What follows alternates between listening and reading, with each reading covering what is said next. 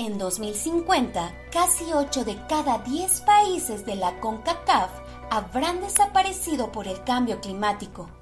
Los Juegos Olímpicos de Invierno sufrirán para tener nieve y quizás los mundiales de fútbol tendrán dificultades para jugarse por las altas temperaturas. ¿Qué hace el deporte para ayudar al mundo y cuidar al medio ambiente?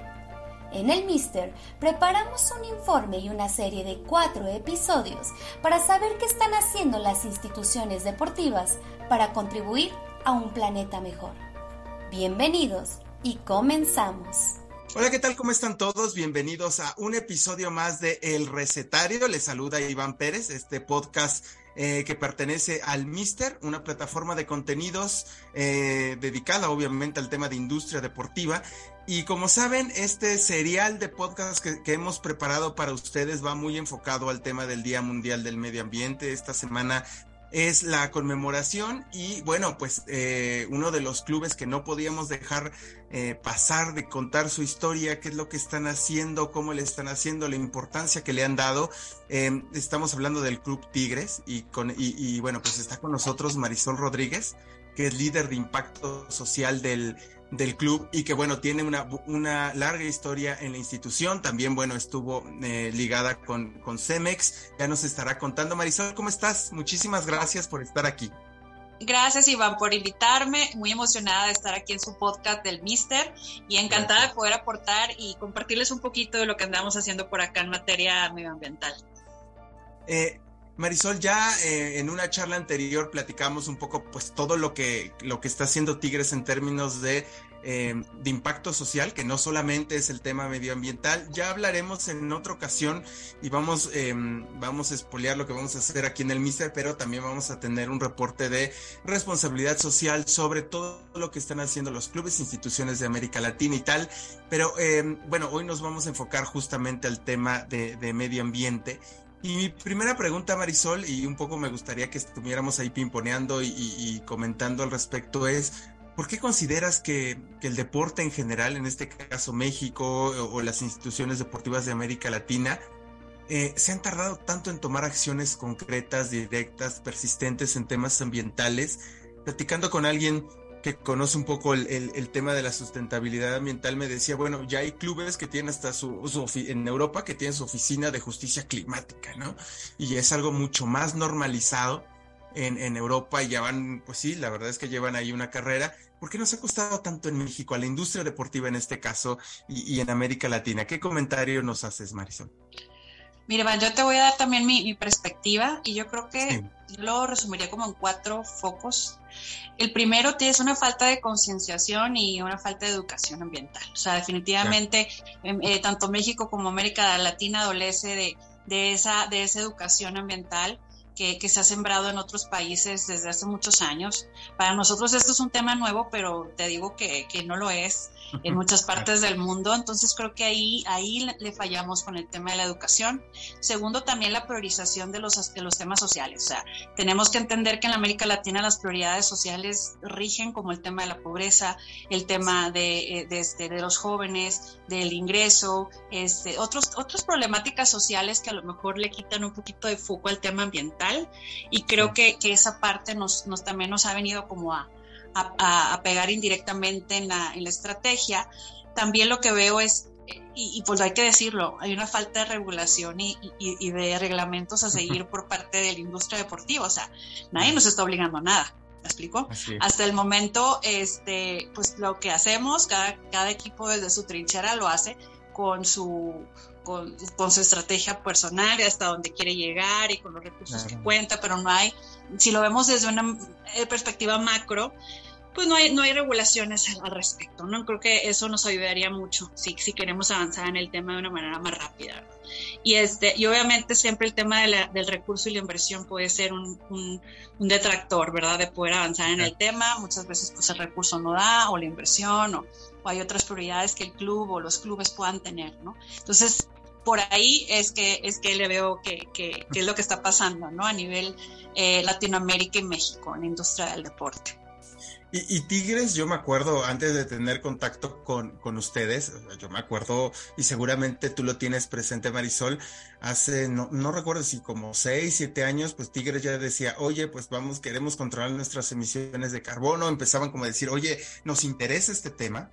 Eh, cuéntame un poquito, ya regresando y un poquito cómo te has ido involucrando a crear esta estrategia ambiental ¿Cómo ha sido? Eh, entiendo que tienen sus procesos y sus dinámicas, pero si tuvieras que dar como un consejo, un ABC de, a ver, quiero crear una estrategia ambiental, ¿cuál fue ese camino de Tigres? Que ya estaremos ahorita hablando de todo lo que están haciendo eh, más a detalle, pero ¿cuál es este, digamos, no sé, acordeón, tip, ABC, no sé cómo podemos decirle, para que un club diga, oye, pues tengo que poner atención y lo primero es poner esta piedrita, lo segundo es esta otra y tal. Cuéntame un poquito cómo ha sido ese proceso en, en, Tigres.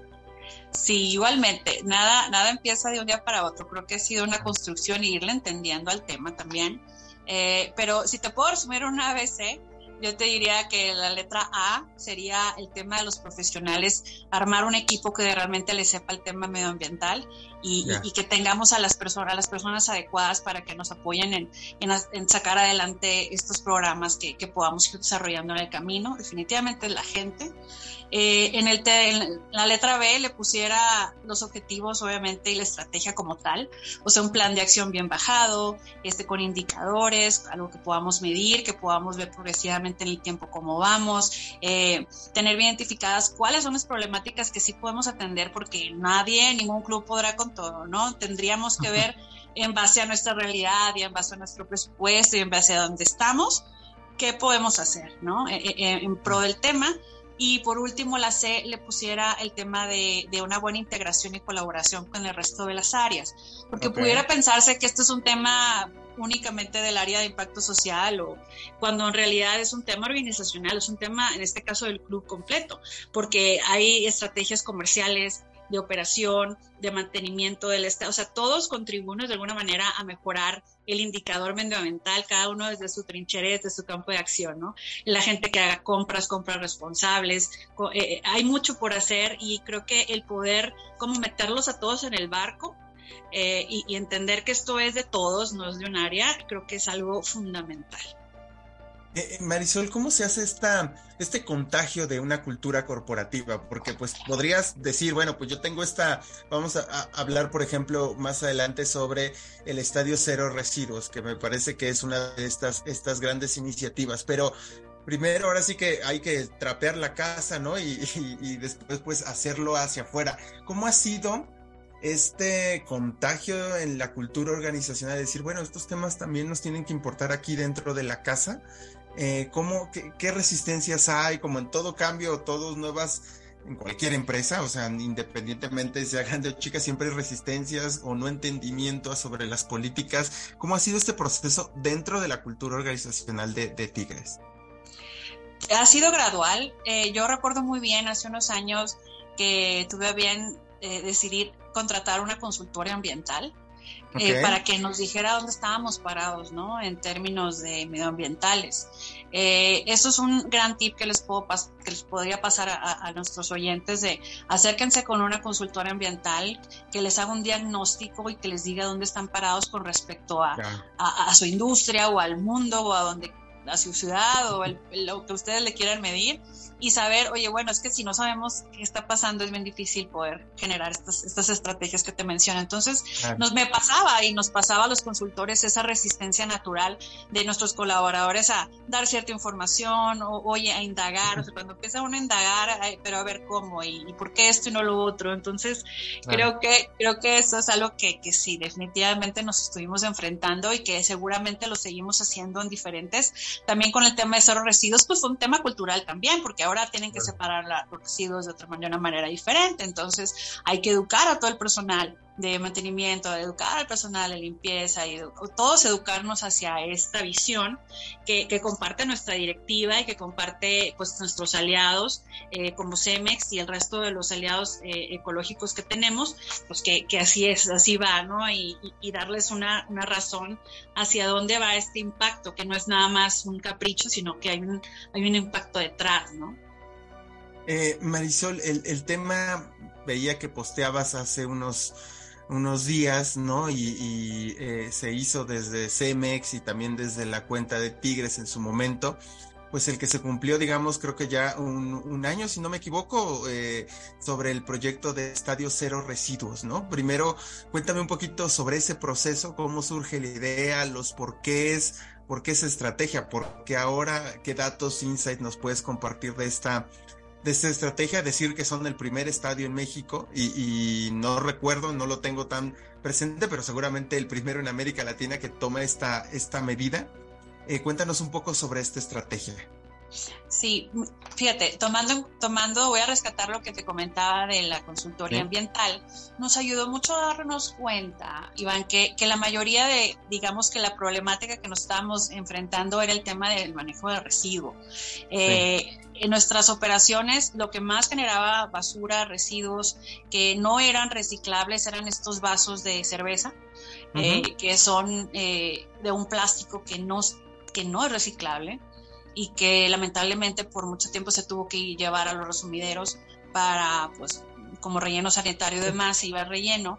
Y preocupados por este tema, oye, bueno, si esto es el 70% de los residuos se está generando por, por este tema de vasos, eh, pues hay que acercarnos con, con, nuestros aliados, ¿no? Y ver una estrategia. Y, y, y, y CEMEX trae una estrategia muy fuerte de cero, de cero residuos eh, en su estrategia global de, de negocio y fue una forma muy natural de decir, oye, pues estamos en lo mismo. Eh, fue una visión que tuvo la directiva, que también tuvo a bien, eh, pues, eh, el, área también de, de, Cemex, liderada por Mauricio Duener y, todo su equipo. Entonces, dijimos, bueno, pues a darle y, este, se juntó Cemex con, con, su estrategia, Regenera, que es la filial, que es precisamente este negocio de, de, recolección de residuos para eh, manejarlos de una manera este, ecológica.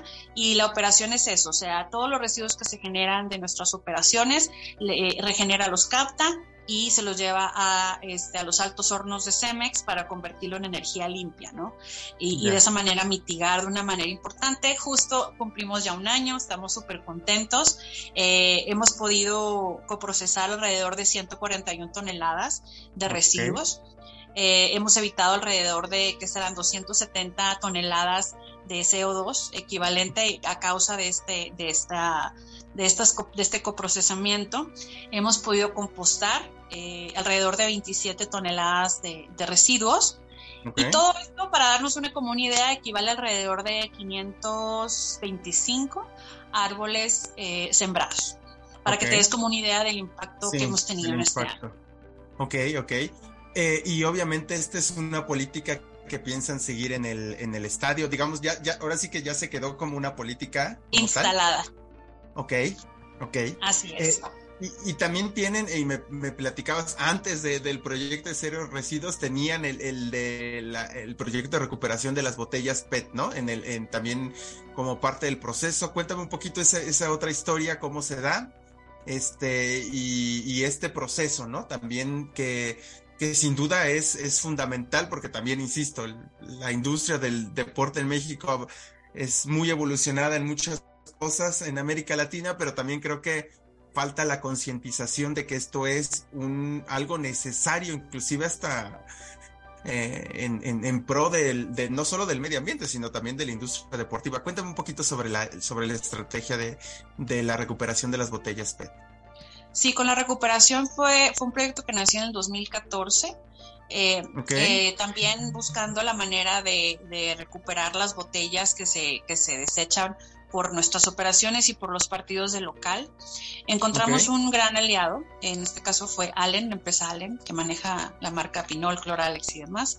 Tiene una estrategia de recolección muy, muy buena y, y lo que hacemos es simplemente, que es algo que yo creo que podemos replicar, de verdad, cualquier estadio lo puede hacer y me encantaría que, que esto se replique.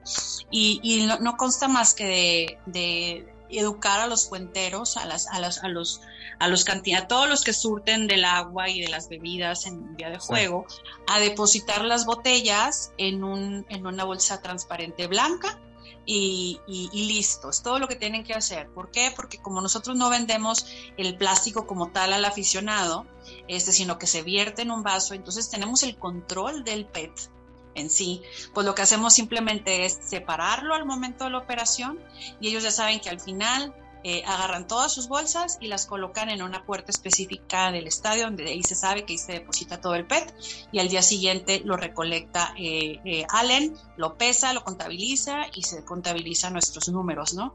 Es eso, creo que haciendo esa pequeña acción, puedes hacer grandes impactos. Por lo regular, en un año logramos recuperar entre 12 y 15 toneladas de, botellas. Y aparte, aparte, como adicional, tenemos también una máquina recicladora este, que está 24/7 afuera del estadio, abierta a la afición, para que cualquiera que quiera venir a depositar sus botellas y reciclar lo pueda hacer. Oye, Marisol, y es importante también porque a ver, mucha, muchos clubes, yo me acuerdo que he tenido pláticas con gente de, de, clubes eh, hace cuatro o cinco años y decía justamente, es que esto a mí me representa más un gasto, no lo hablaban como una inversión, sino como un gasto. Pero ahora resulta que las marcas, ¿no? Para hacer negocio eh, en la industria deportiva, pues cada vez exigen más de, oye, y qué estás haciendo en temas, pues no solo medioambientales, ¿no? A lo mejor, de, ¿cuál es tu trabajo comunitario? ¿Cuál es tu trabajo en temas de gobernar? O sea, que, cuéntame un poquito para ver si, si te apruebo mi presupuesto, porque yo quiero estar alineado con un club que cumpla con ciertas especificaciones. Quizá en América Latina todavía no entre eso, pero es inevitable que va a llegar, ¿no? Cuéntame un poquito cómo el adoptar estas medidas también de alguna manera beneficia al negocio. Al final el fútbol es un negocio y no hay que, no, es un pecado, pues, ¿no? Y este, cuéntame un poquito cómo es esta sinergia negocio, este, conciencia, programas y tal. Sí, yo creo que siempre está esa idea equivocada. Digo, ciertamente hay, o sea, si quieres hacer ciertos cambios ambientales, hay algunos que sí requieren un recurso importante. Pero te puedo decir que mm, la mitad no, o, más de la mitad, no necesariamente. Eh, hay muchas estrategias que podemos eh, desde ya implementar con lo que tenemos, vuelvo a lo mismo. Y, y bien, pues nada más es cuestión de tener claro eso y de, y de crear las estrategias acordes y, y, estar constantemente evaluando dónde estamos parados y qué podemos contribuir, ¿no? A, sumar al cambio. Yo creo que todo eso las, los medios lo ven, las empresas lo ven y al momento de nosotros incluso presentar nuestro, cuando queremos pues nuevos patrocinadores o queremos vender este, quién es Tigres, pues el elemento, o sea, ESG, que es eh, medioambiental, social y de gobernanza, va. Y eso las empresas que traen el chip puesto eh, y que están, eh, pues lo, entienden a la primera y dicen, bueno, yo quiero estar con este, con este club que tiene esta visión porque está compartida, ¿no? pero además cada vez se, se va a exigir más, o sea, lo que hoy a lo mejor era eh, excepcional hacer antes, pues seguramente tú lo sabes mejor que yo, hacer un, informe de responsabilidad social que era como, bueno, pues lo hago porque pues quiero quedar bien o es una política interna, pues ahora ya cada vez va siendo una obligación, ¿no? Y las empresas irán, irán exigiendo. Y justamente, Marisol, Cuéntame un poco sobre los aliados. Ya me hablaste, obviamente está el caso de Cemex, está Regenera, inclusive está Adidas, que hubo un proyecto con una camiseta. Cuéntame un poco de estos aliados. Seguramente me falta por ahí algún más, un par más. Ya tú me dirás, cuéntame, porque también son importantes, ¿no? O sea, tú ya lo decías, no, no es que vayamos solos, sino que detrás o a un lado o enfrente o como sea, tenemos gente que nos está apoyando y otras instituciones. Así es, yo creo que parte clave de, de todo esto son las alianzas estratégicas que podamos ir formando en el camino. Eh, de, nuestras, de nuestras primeras alianzas, pues han sido en su momento, pues justo como te platicaba, Allen, eh, empresas también como Adidas, empresas como Arca Continental, Petstar, que es también su, empresa de reciclaje. Eh, hemos hecho proyectos interesantes, incluso a veces hasta cuando hemos hecho restauraciones de, escuelas, en algún momento Heineken también nos donó árboles para temas de plantación. Entonces creo que todos desde alguna trinchera tenemos esa capacidad de contribuir y que todos están como ansiosos de levantar la mano, ¿no? Siempre eh, tenemos aliados muy, muy buenos en el camino también, pues no dejar a un lado el tema de gobierno, las buenas relaciones que podamos tener con la Universidad Autónoma de Nuevo León, que también con ellos hemos trabajado en temas de reforestación. Entonces creo que el acompañamiento es clave para poder lograr los objetivos. Eh, de alguna manera o de manera, digamos, colateral, digo, no, no, hemos platicado aquí el tema de las emisiones de carbono, ¿no? Los torneos de fútbol, algunos, insisto, equipos están muy enfocados en la reducción de emisiones de carbono o en la compensación o en adquirir bonos, etcétera.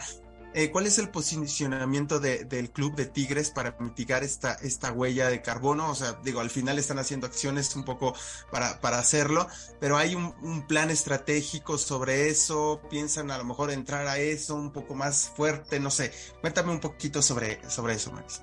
Muy bien, Iván. No se te va un, Iván. este, no, justo, justo el tema de, la emisión y de la contabilización de nuestras emisiones es, es un tema eh, amplio, o sea, es, este, no, es, no, no es cualquier cosa y lo estamos empezando a, colaborar de una manera más cercana justo con Cemex, ya que a través de ellos, con nosotros como cadena de valor, entramos dentro de su estrategia también de mitigación eh, a nivel global y es a través de ellos que es cuando se hacen las compras de, de los certificados eh, ambientales para poder hacer esta mitigación y es con ellos con los que estamos trabajando en empezar a identificar, ¿no? Ya lo hemos hecho en otros años, pero sí creemos que necesitamos de, estos aliados y en este caso Cemex es nuestro aliado en esta estrategia en común para justo fortalecer. Ya, ok. Eh, ¿Cómo, ¿Cómo le hacen para, para que los jugadores se involucren en las, en las campañas? ¿no? He visto que, eh, por ejemplo, en el de cero residuo, los jugadores creo que salieron con una camiseta, este, pero ¿cómo hacer más allá de que pues yo, a lo mejor Guiñac o em, alguna, alguna de las jugadoras estrella del, del, equipo, em, bueno, pues sí voy a ponerme mi camiseta y tal, eh, o cómo hacer que también eso no solo sea de ponte la camiseta porque pues es una política del club, sino que también vaya generando conciencia en los futbolistas, en los jugadores. ¿Cómo has visto a lo mejor este cambio de mentalidad, no sé cómo decirlo, para que el futbolista también se integre a este tipo de campañas de una manera mucho más activa y convencido, ¿no? Porque pues de participar, pues yo también me pongo una playera que diga lo que sea, pero pues a lo mejor es, ah, no me importa tanto, ¿no? Sí, y, pasa eso, Iván. Yo lo que he observado es que cada jugador o jugadora tiene sus causas este súper arraigadas. Hay unos que, que, están completamente volcados al tema de la niñez, por decir. Hay otros que en el tema de LGTB más, hay otros que están en el tema eh, ambiental.